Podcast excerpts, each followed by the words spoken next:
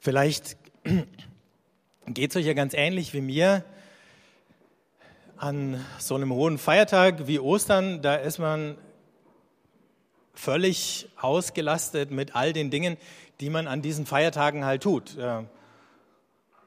Gottesdienst feiern mit Freunden oder der Familie, Ostereier suchen in dem Fall, dann natürlich immer mal wieder was essen, vielleicht auch noch ein paar Schritte nach draußen gehen, um ähm, wieder Platz zu schaffen für neues Essen.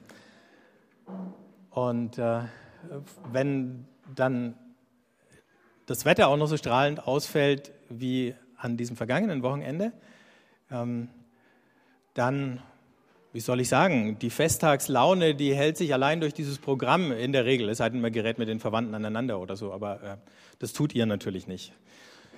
Ähm, und dann geht die Woche wieder los und ähm, dann schaut man gelegentlich in die Zeitung und äh, merkt, wir haben Ostern gefeiert, wir haben das Evangelium gelesen, gehört, versucht uns zu Herzen zu nehmen. Aber hat sich die Welt denn tatsächlich verändert oder wenn ja, was genau hat sich verändert? Und wenn sich nichts verändert hat, haben wir dann tatsächlich einen Grund zu feiern. Ich will jetzt gar nicht die einzelnen Nachrichten durchgehen, die in der Woche irgendwie unangenehm oder schockierend waren oder so. Natürlich gibt es auch immer gute Nachrichten und das Gute macht's, äh, schafft es nie in die allervordersten äh, Schlagzeilen. Vielleicht auch deswegen, weil wir gesunderweise auch davon ausgehen, dass das normal ist, dass Gutes passiert. Und dass es irgendwie doch nicht normal ist, dass so viel Böses, Schmerzhaftes, Zerstörerisches läuft. Also lohnt sich ein bisschen weiter außerhalb der Feiertage darüber nachzudenken, was hat Ostern ja, denn eigentlich verändert? Was ist denn die neue Perspektive, die Hoffnung, die wir haben, weil wir glauben, dass Jesus von den Toten auferstanden ist? Und ähm, da gibt es jetzt eine ganze Menge von Dingen, über die wir reden könnten und wahrscheinlich auch müssen und sollen. Zum Beispiel im Blick auf Gott hat das Evangelium, das uns sagt, dass Jesus von den Toten auferstanden ist, alles verändert. Am Ende von dem Matthäus-Evangelium kommt der auferstandene Jesus und sagt zu seinen Jüngern, ich bin bei euch alle Tage bis an das Ende der Welt. Im Blick auf Gott heißt die Veränderung, Gott ist jetzt an jedem Ort, in jedem Augenblick und unter allen Umständen bei mir. Bei mir heißt nicht nur, er ist irgendwie, wie soll ich sagen, anwesend oder so, ne? sondern das heißt ja auf meiner Seite. Nicht nur da, sondern für mich da. Oder Paulus, der dann die Konsequenz daraus zieht und im Römer 8 schreibt, nichts kann uns mehr trennen von der Liebe Gottes. Nicht mal die schlimmsten Ereignisse, so wie wir sie in der Passionsgeschichte äh, uns ja äh, ganz, ganz deutlich haben vor Augen stellen lassen. Also im Blick auf Gott heißt es nicht mehr, die schlimmsten Dinge, die in meinem Leben passieren können, selbst wenn sie eintreten würden, würden mich von Gott trennen. Er wäre immer noch da, er wäre immer noch für mich da. Das ist was Neues. Das waren die Menschen im Alten Testament nicht so gewohnt. Wenn denen ihr Leben äh, bergab ging, dann haben sie geklagt und sie haben sich an Gott geklammert und sie haben ihm manchmal Vorwürfe gemacht.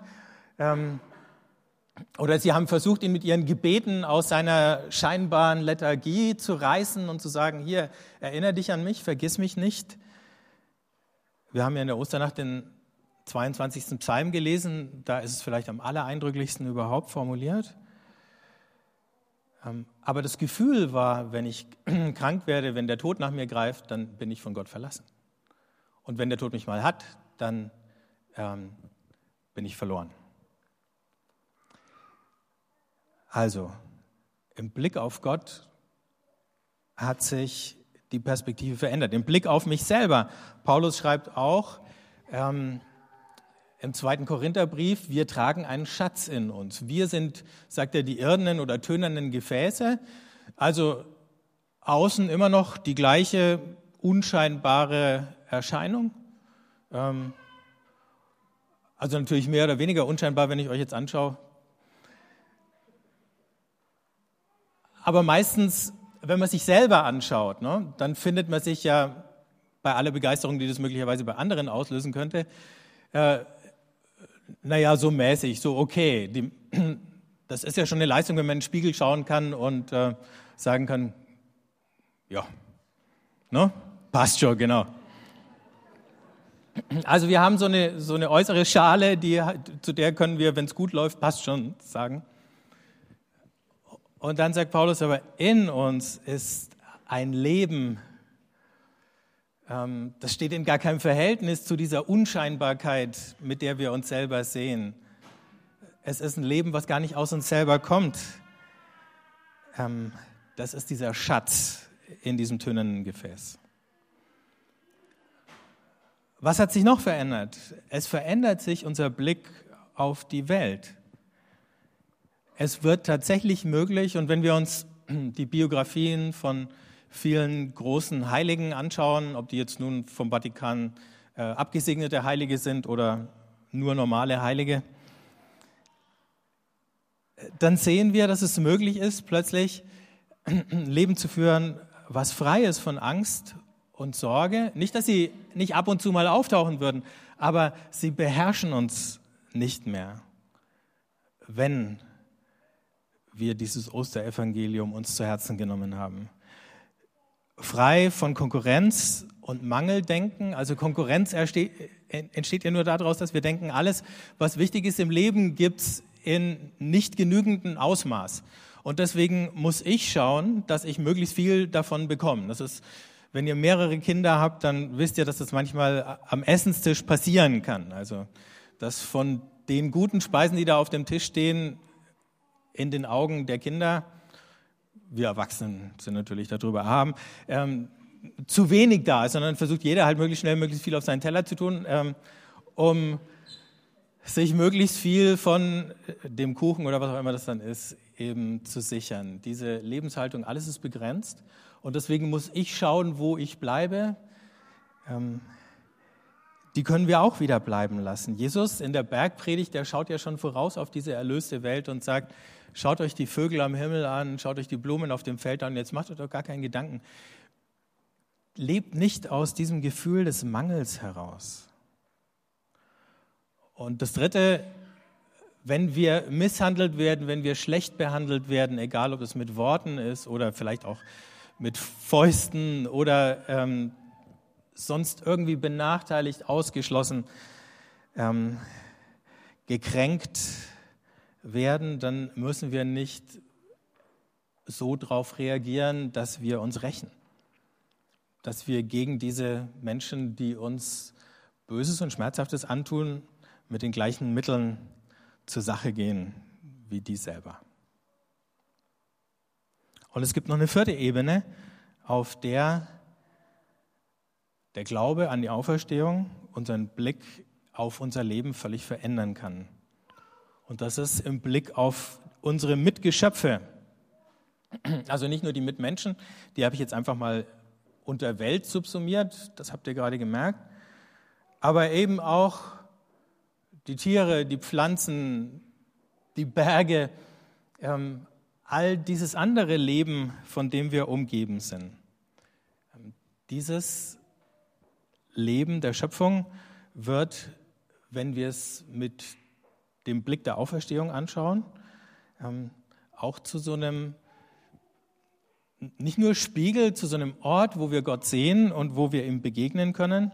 Oder man kann eben auch sagen, zu einem Sakrament. Sakrament heißt einfach nur äh, erstmal Geheimnis. Ähm, aber in den kirchlichen Sakramenten ist es ja immer so, dass du bei der Taufe oder beim Abendmahl immer eine sinnliche Komponente dabei hast. Ne? Wasser oder Wein und Brot. Äh, immer was Materielles. Und so ist diese materielle Welt ein Sakrament, weil wir in ihr die Herrlichkeit Gottes und nicht nur die vergehende alte Welt, sondern auch die neue Welt, die im Anmarsch ist, sehen können. Und ähm, deswegen habe ich den Predigtitel heute Augen auf, Kopf hoch genannt. Ähm, das hat auch mit dem Text zu tun, der aus dem Alten Testament für diesen Sonntag in der kirchlichen Leseordnung steht. Äh, ich komme nachher gleich nochmal drauf, aus Jesaja 40, da sagt der Prophet, der äh, den Israeliten im Exil ankündigt, dass sie jetzt bald zurückkehren können, aber die sehen natürlich noch nichts davon, sagt er, hebt eure Augen und schaut, schaut auf den Himmel und dann sagt mal, wer hat das gemacht? Und dann am Ende dieser Passage, das kennt ihr wahrscheinlich alle, äh, ist die Rede von Jünglingen, die aufliegen mit Flügeln wie die Adler und so weiter. Adler haben wir hier keine, aber ab und zu sehen wir mal so einen Flugkünstler da über unseren Köpfen Kreise drehen. Ähm, und dann haben wir eine Vorstellung davon, wie mühelos die sich äh, da aufschwingen können in die Luft. Und äh, uns so mühelos tragen zu lassen, das ist das Ziel. Diese Mitgeschöpfe, die tauchen interessanterweise schon in der Passionsgeschichte an ein paar Punkten auf. Zum Beispiel beim Einzug in Jerusalem, als die Jünger so viel Krach machen, und es war ja sowas wie so eine Art äh, politische, naja, Mini-Demo oder äh, Pantomime, also wenn Jesus wie der König da einzieht und die Jünger äh, da schreien, als käme der Kaiser persönlich, dann äh, hatte das mindestens auch eine gewisse Ironie, das heißt, es war sehr provokativ und es war eben laut. Und dann beschweren sich die Leute und sagen, Mensch, machen die viel Krach. Und dann sagt Jesus, wenn die still wären, dann würden die Steine schreien. Erinnert ihr euch? Können die Steine schreien? Wir hören ganz selten Steine schreien. Die machen möglicherweise alle möglichen Geräusche, falls sie mal, falls ihr mal im Gebirge einen Steinschlag erlebt oder so, kann es laut werden. Ähm, aber in der Regel sind sie stumm. Aber jetzt ist die Frage, verwendet Jesus nur eine paradoxe Redeform oder hat diese Schöpfung, ist sie viel belebter, als wir eigentlich denken? In den Narnia-Geschichten sind es ja mindestens die Tiere, die reden. Ähm, dann sagen wir, na gut, sind ja Kindergeschichten. In Kindergeschichten reden die Tiere ja immer. Naja, fast immer. Können die Steine reden? Ich weiß es nicht. Sie fangen aber an, ähm, in dieser Geschichte eine Rolle zu spielen, wenn wir das Matthäusevangelium lesen und die Passionserzählung im Matthäusevangelium. In dem Moment, wo Jesus stirbt, gibt es ein Erdbeben. Die Sonne verfinstert sich. Ähm, und durch dieses Erdbeben reißt im Tempel der Vorhang, ähm, der das Allerheiligste vom Rest des Tempels trennt, in der Mitte durch. Das heißt, diese Trennung zwischen dem Bereich, in dem Gott wohnt und dem Bereich, den die Menschen bewohnen, die ist damit nicht nur vorübergehend, sondern ein für alle Mal aufgehoben. Und dann ist noch davon die Rede, dass durch dieses Erdbeben die Gräber in Jerusalem aufspringen da werden die Platten locker oder die Steine kullern weg oder es hat ja unterschiedliche Möglichkeiten gegeben, solche Gräber zu verschließen. Und dann diese verstörende Geschichte von Toten, die da aus den Gräbern kommen und dann Besuche machen bei ihren Verwandten in der Stadt. Ähm, und dann bei der Auferstehung gibt es nochmal ein Erdbeben. Das heißt, die Steine sind unglaublich aktiv in der Geschichte. Und wenn ihr so wollt, haben die mächtig geschrien. In Jesaja 55, noch ein bisschen weiter äh, im Jesaja als äh, der Text, den ich gerade zitiert habe, ist davon die Rede, dass wenn Israel erlöst aus dem Exil heimkehrt, die Berge und Hügel jubeln werden und die Bäume in die Hände klatschen. Auch da ein Bild von der Schöpfung. Da ist man dann natürlich unwillkürlich an äh, die Ents erinnert, wenn Bäume in die Hände klatschen können. Und ich weiß nicht, ob C.S. Lewis oder Tolkien ihre Ideen vielleicht auch bei Jesaja geklaut haben. Oder sagen wir so, sich haben inspirieren lassen ähm, von biblischen Bildern. Wenn wir Ostern feiern, dann heißt das, diese Schönheit und diese Lebendigkeit, die wir in Jesus gesehen haben, noch vor der Kreuzigung und der Auferstehung, dieses unglaubliche Leben, was von ihm ausgegangen ist und was äh, Leute, die eigentlich ihr Leben schon abgehakt hatten oder die abgeschrieben worden waren, äh, weil sie krank waren, weil sie behindert waren, weil sie am falschen Ort zur falschen Zeit geboren waren, weil sie Frauen waren und keine Männer und so weiter, die, all die wieder hineinzieht in, in so eine Lebendigkeit. Die Auferweckung bedeutet diese Lebendigkeit, die wir bei Jesus gesehen haben, diese Schönheit, die Leute so hingerissen hat und fasziniert hat und die jetzt nicht notgedrungene äußere war, aber die sozusagen aus ihm herausgekommen ist und von ihm ausgegangen ist, die ist nicht verloren. Und jetzt fängt sie an, an allen möglichen anderen Stellen in dieser Schöpfung aufzustrahlen und aufzuleuchten. Ich habe diese Woche einen äh, theologischen ähm, Aufsatz gelesen, der gesagt hat, wir in der westlichen Kirche seit dem Mittelalter ähm, haben eigentlich ähm, Theologie oder Glauben ähm, immer von Sterblichkeit, Fehlerhaftigkeit und äh, auch der Angst oder der Dunkelheit, die damit verbunden sind, äh, betrachtet. Das heißt, das Problem unseres Lebens ist der Tod oder die Hölle und Gott ist der, der uns dann davon befreit. Aber eben sozusagen immer mit dem Tod angefangen und davon ausgegangen. Aber es gibt eben auch eine christliche Tradition, die andersrum denkt und die von der Geburt und vom Aufblühen und von der Lebensfülle her denkt. Und ich glaube, wenn wir das Osterevangelium richtig lesen, dann verstehen wir die Geburt, die neue Geburt, das Aufblühen und die Fülle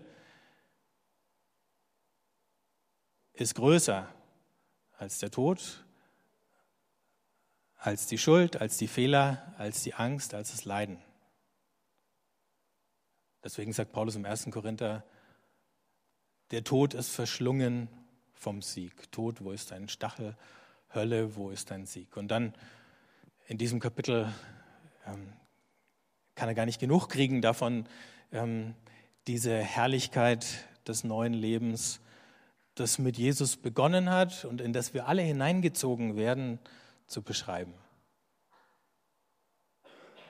Und man merkt, wie er an die Grenze von seinen Begriffen kommt und das gar nicht richtig sagen kann.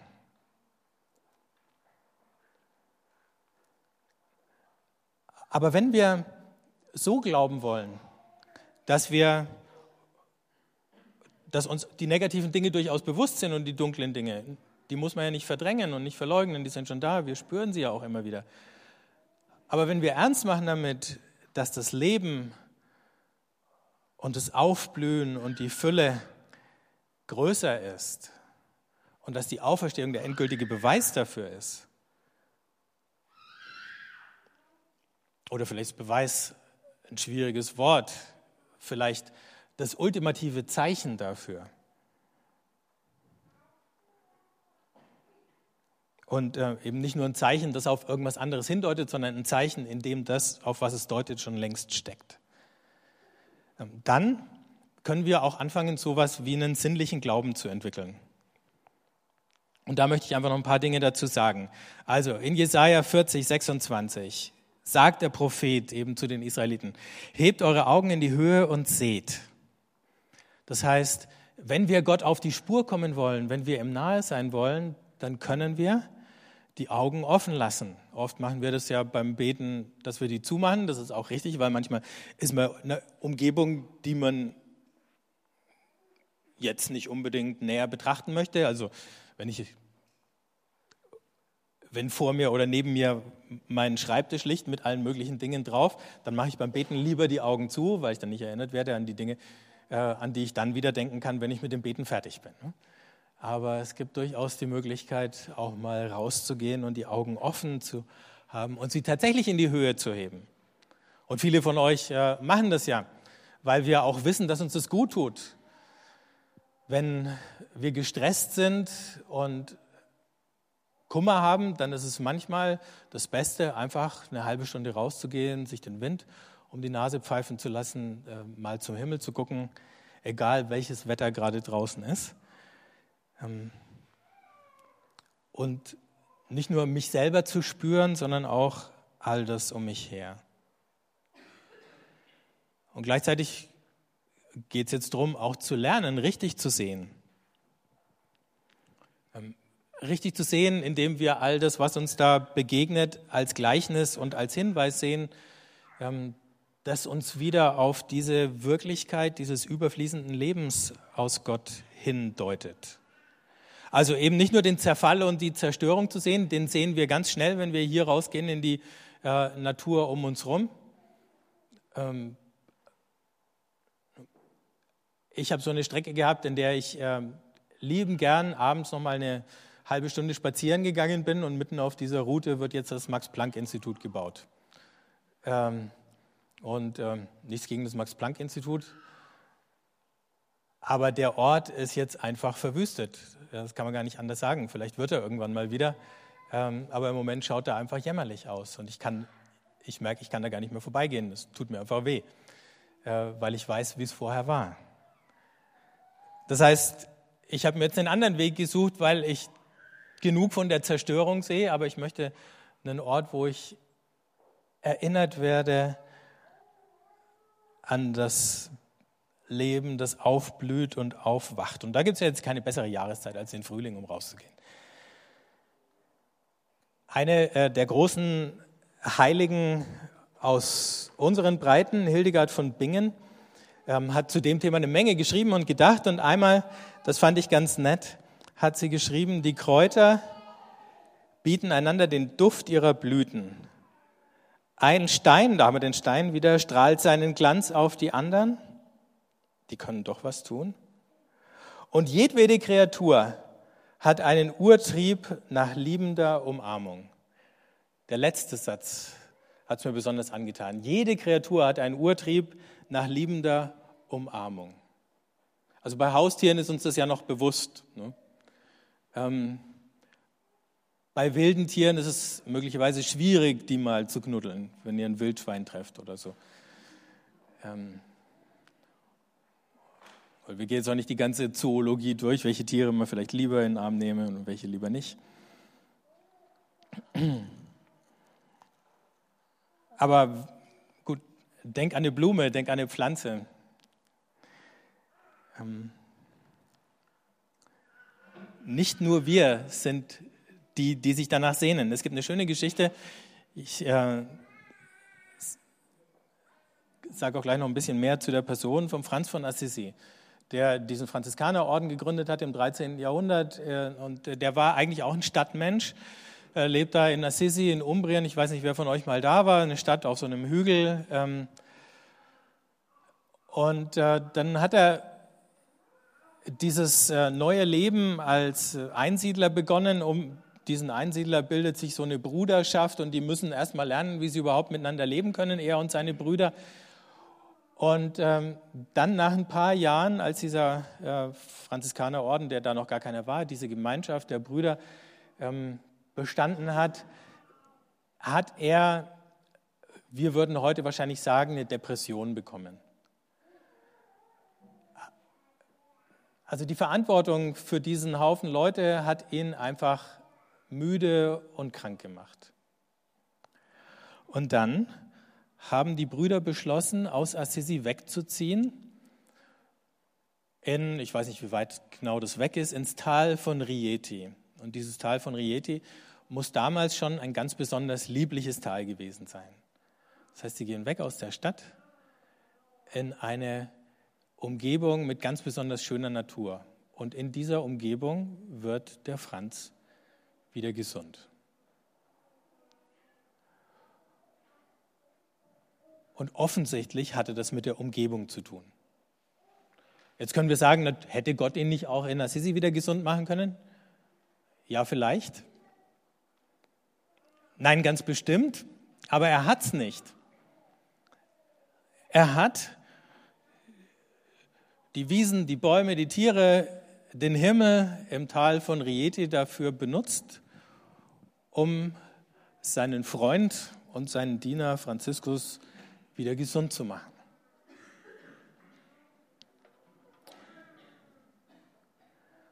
Und dieses Leben oder diese Lebendigkeit strahlt auf ihn ab. Und er nimmt sie in sich auf. Und dann wird er zum Dichter eines der größten oder bekanntesten Lieder oder Gedichte überhaupt, nämlich des Sonnengesangs. Und den schauen wir uns gleich nochmal an. Aber seine Brüder, die haben das dann festgestellt, ähm, dass er aufgrund seines Glaubens ein anderes Verhältnis zur Natur oder zu den anderen Kreaturen hatte. Sein Biograf Thomas von Celano schreibt, er nannte schließlich alle Kreaturen Brüder und Schwestern. Und er durchschaute auf eine hervorragende und anderen unbekannte Weise mit seinem geistigen Scharfblick das verborgene Innere der Geschöpfe als einer, der schon zur Herrlichkeit der Söhne Gottes gelangt war. Das letzte ist natürlich wieder eine Anspielung auf Paulus und Römer 8 die Herrlichkeit der Söhne und Töchter Gottes. Aber er sieht nicht nur das Äußere, sondern das Innere seiner Mitgeschöpfe. Seine Brüder haben dann davon berichtet, dass er ähm, manchmal ganz grantig werden konnte, wenn Leute ähm, entweder Tiere schlecht behandelt haben oder ähm, sonst irgendwie die Natur zerstört haben. Wenn der Gärtner um das Kloster herum den Garten angelegt hat, hat der Franz dem Gärtner immer gesagt, lass auch noch ein paar äh, Bereiche unbebaut, damit da die wilden Pflanzen leben können.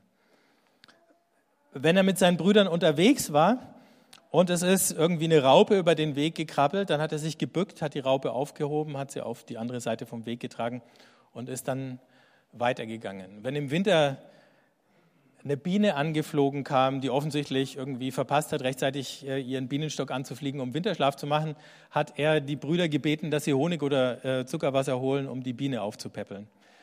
Solche Dinge hat er gemacht. Wir würden sagen, war das sinnvoll? Aber seine Frage ist nicht, war es sinnvoll? Die war auch nicht, war es effektiv?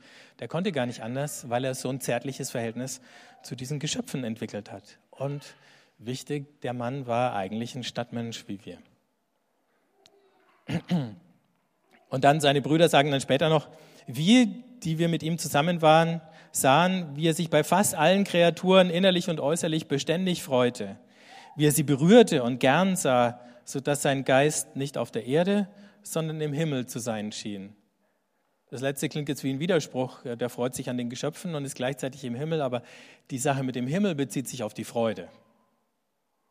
Die Augen hat er offen gehabt.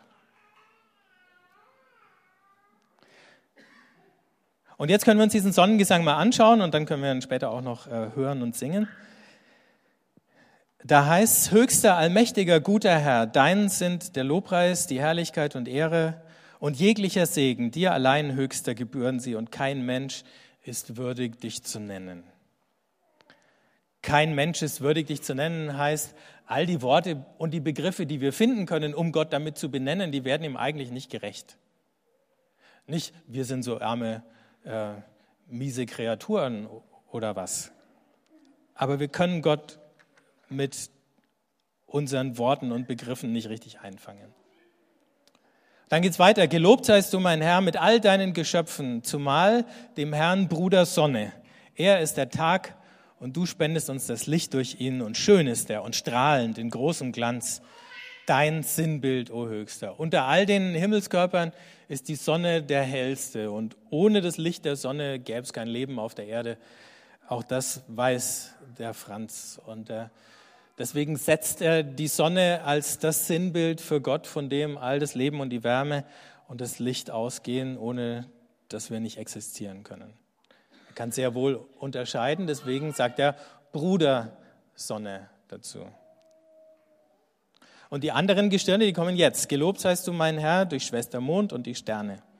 Am Himmel hast du sie gebildet, hell leuchtend und kostbar und schön. Gelobt seist du, mein Herr, durch Bruder Wind und durch Luft und Wolken durch, und heiteren Himmel und jegliches Wetter. Heute ganz wichtig, der Vers. durch das du deinen Geschöpfen den Unterhalt gibst. So, jetzt kommen die anderen Himmelskörper und die sind unsere Geschwister. Mond und Sterne war der, die Sonne auch schon, aber jetzt die Schwester Mond, weil es im Lateinischen und im Italienischen Femininum ist und die Sterne. Der Bruder Wind, die Wolken, das Wetter. Ähm, und gerade durch den Wandel vom Wetter ist ja das Leben möglich. Das merken wir ja, wenn sich das Wetter mal lange nicht wandelt. Entweder wenn es in einer Tour regnet oder in einer Tour trocken ist, beides ist lebensfeindlich. Gelobt seist du, mein Herr, fährt er fort durch Schwester Wasser. Gar nützlich ist es und demütig und kostbar und keusch. Rein. Gelobt seist du, mein Herr, durch Bruder Feuer, durch das du die Nacht erleuchtest und schön ist es und liebenswürdig und kraftvoll und stark. Wieder die Schwester Wasser, der Bruder Feuer, also eine ganz große Familie, zu der wir gehören. Und diese Elemente der Welt, Wasser und Feuer, die Gestirne, die dienen uns, die dienen unserem Leben. Ähm, manche haben gefragt, warum tauchen denn keine Tiere auf in dem Sonnengesang? Und die Antwort darauf ist nicht, dass sie weniger wert werden, sondern dass der Franziskus wahrscheinlich davon ausgeht, dass wie wir Menschen die Tiere auch die sind, die sich erstens freuen an Sonne, Mond und Sternen, Wind und Wetter und dass sie zweitens den Tieren wie den Menschen gleichzeitig dienen. Und deswegen kommen die Tiere hier nicht vor. Nicht, weil sie weniger wert wären, sondern weil sie noch über diesen kosmischen Geschwistern stehen. Gelobt seist du, mein Herr, durch unsere Schwester, Mutter Erde. Jetzt gehen die Familienbezeichnungen durcheinander, die uns ernährt und lenkt und vielfältige Früchte hervorbringt und bunte Blumen und Kräuter.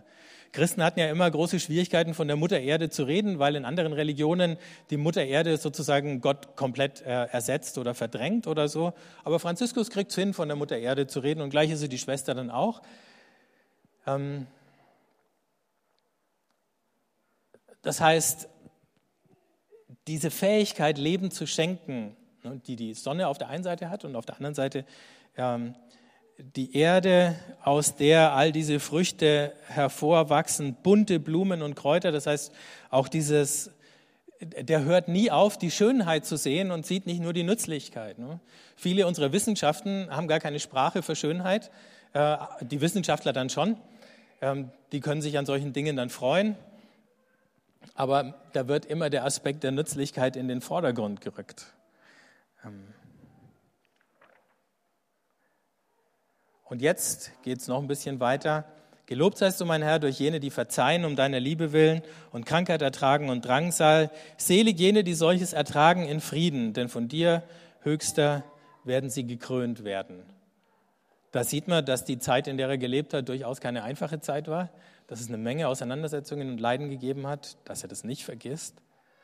Und trotzdem ist es der Blick eben auf Sonne, Mond, Sterne, Erde, Wetter, den Himmel, der ihm die Hoffnung gibt, dass dieser Weg des Verzeihens, des Ertragens, der Geduld der richtige ist. Und er endet, gelobt seist du, mein Herr, durch unsere Schwester, den leiblichen Tod. Mit ihm, ihm kann kein Mensch lebend entrinnen. Sogar der Tod, der erste Tod, wird noch irgendwie eingefangen, weil er eben das Ende von Krankheit, das Ende von Leiden bedeutet und den Anfang ähm, des neuen Aufblühens zum ewigen Leben. Nicht, dass das ewige Leben nicht schon angefangen hätte, aber dann sozusagen entwickelt sich in seiner endgültigen Gestalt. Wehe jenen, die in schwerer Sünde sterben, selig jene, die sich in deinem heiligsten Willen finden, denn der zweite Tod wird ihnen kein Leid antun. Da ist der zweite Tod. Lobt und preist meinen Herrn und sagt ihm Dank und dient ihm mit großer Demut. In unserer Zeit ähm, sind viele Christen dabei, genau das wieder zu entdecken was die Hildegard, was der Franziskus, was Jesus, was die anderen biblischen Autoren manchmal geahnt und gewusst haben, manchmal nur angedeutet haben. Und ich möchte euch zwei Absätze vorlesen aus einem Dokument, was im letzten Jahr äh, der Ökumenische Rat der Kirchen zusammen mit der ähm, World Evangelical Alliance verabschiedet hat. Da geht es um Mission und das, die Überschrift heißt Gemeinsam für das Leben. Und dann sagen sie da, und da spürt man schon die Stimme auch der Christen von der Südhalbkugel äh, gegenüber den Europäern und Amerikanern, die das vielleicht nicht so oft so gesehen haben. Das Evangelium ist vielmehr eine gute Nachricht für jeden Teil der Schöpfung und jeden Aspekt unseres Lebens und unserer Gesellschaft. Es ist daher entscheidend, Gottes Mission in einem kosmischen Sinn zu verstehen und zu bekräftigen, dass alles Leben, die ganze Eukumene, die ganze bewohnte Welt in Gottes Netzwerk des Lebens miteinander verbunden ist. Unsere Teilnahme an Gottes Mission, unsere Existenz im Schoß der Schöpfung und unser Leben aus dem Geist müssen miteinander verwoben werden, denn sie verändern sich gegenseitig. Wir sollten nicht das eine ohne das andere anstreben. Sonst verfallen wir in eine individualistische Spiritualität, die uns zu dem falschen Glauben verführt, dass wir Gott, zu Gott gehören können, ohne zu unserem Nachbarn zu gehören und zu einer Spiritualität, durch die wir uns einfach wohlfühlen, während andere Teile der Schöpfung leiden und sich in Sehnsucht nach Heil verzehren. Also diese, dieses, ich habe es vorhin zärtliche Verhältnis genannt zu der Schöpfung, aber auch zu den Mitmenschen, ähm, das ist Teil unseres Auftrags, das ist Teil unserer Bestimmung in dieser Welt, weil es Teil von Gottes Wesen ist und wie Gott mit der Welt umgeht. Und dann kommt ein interessanter Satz und mit dem möchte ich diese Predigt dann auch schließen. Die schreiben, wir neigen dazu, Mission als etwas zu verstehen und zu praktizieren, das die Menschen für andere tun. Hätte ich jetzt euch gebeten, die Augen zuzumachen und mal an nichts zu denken und dann Mission ins Mikrofon geschrien und gesagt, jetzt achtet mal drauf, was euch als erstes einfällt dazu, dann hätten viele vielleicht gedacht, uh, anstrengend oder hm, vielleicht peinlich oder. Ne? Und die sagen, Vielleicht ist es falsch gedacht. Und deswegen heißt dann weiter, stattdessen können die Menschen in Gemeinschaft mit der ganzen Schöpfung daran teilhaben, das Werk des Schöpfers zu feiern. Hier geht Mission los. Wir alle feiern mit allen anderen Geschöpfen, wie großzügig Gott ist. Fulbert Stefensky hat mal gesagt, Mission heißt zeigen, was man liebt. Die schönste Definition. In vielerlei Hinsicht hat die Schöpfung selbst eine Mission im Blick auf die Menschheit. So hat die Natur zum Beispiel eine Kraft, die Herz und Leib des Menschen heilen kann. Wie beim Franziskus. Wie bei manchen von uns. Die Weisheitsliteratur bekräftigt das Lob der Schöpfung für ihren Schöpfer. Viele von den Liedern, die wir gerade gesungen haben, haben es auch getan. Die Freude und das Staunen des Schöpfers in seiner Schöpfung sind eine Quelle sind eine der Quellen unserer Spiritualität. Ich möchte euch einladen, dieser Quelle in den nächsten Tagen oder Wochen einfach mal auf die Spur zu kommen. Und ich würde gern für uns alle beten und dann singen wir diesen Sonnengesang äh, mit. Aber ihr könnt schon vorkommen, Steffi. Und wenn ihr wollt, steht auch auf.